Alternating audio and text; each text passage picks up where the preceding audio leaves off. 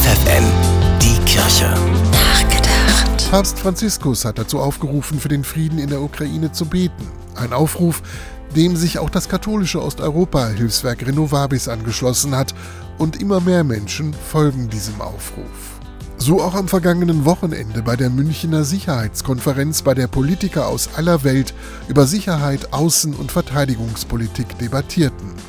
Ein Gebet, das am Rande des Treffens gesprochen wurde, stammt vom heiligen Franziskus, mit Gedanken zu einem friedlichen Miteinander, wie sie treffender nicht sein können.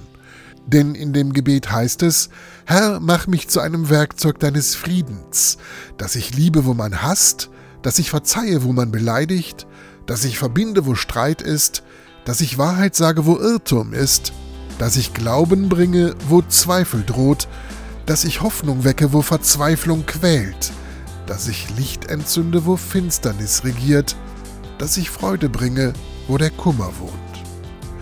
Ja, so einfach ist es, ein Werkzeug des Friedens zu sein und doch so schwer.